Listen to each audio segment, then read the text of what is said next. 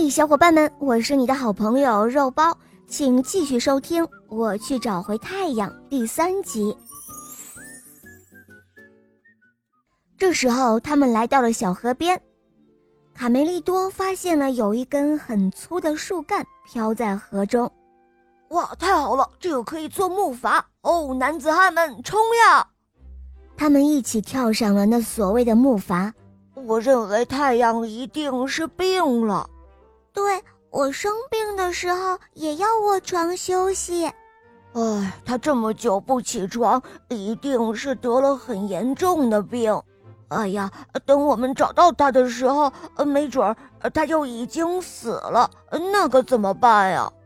这时候的天空还是阴雨绵绵，在向日葵的指引下，贝里奥、卡门和卡梅利多。到处寻找太阳可能躲藏的地方，有田野、草地、树林，连小山洞也没有放过。哇，快看！卡门大声地喊道：“向日葵指向了科尔贝大磨坊。”哦，你们好啊，朋友们！正在唱歌玩耍的鸭子科尔贝，热情地向三个冒险家打着招呼。哇！持续了一个月的阴雨天，这是我们鸭子最快乐的日子。嘎嘎嘎，啦啦啦！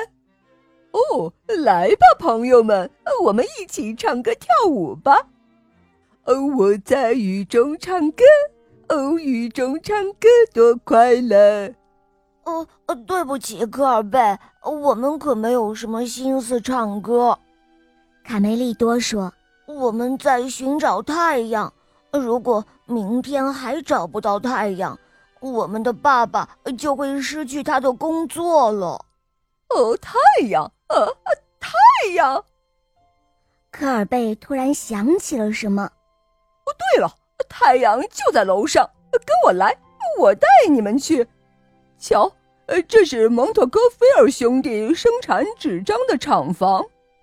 可是。要这么多的纸做什么呢？贝里奥问道。“嗨，还能干什么用啊？当然是用来写鸡同鸭讲的话呗。”啊？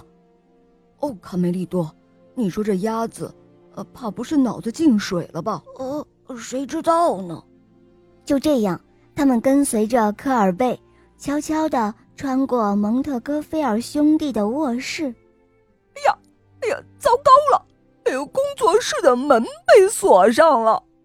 正当大家都在苦恼的时候，卡门给了大家希望。他指了指门的右下角，说：“别慌，我们从这个小洞钻进去。”于是他们四个按着顺序依次钻了过去。哦，瞧啊，就在这儿！科尔贝神气地说：“怎么样？”我没骗你们吧？啊，原来太阳藏在这里了。三个小伙伴赶忙奔向了那受困的太阳。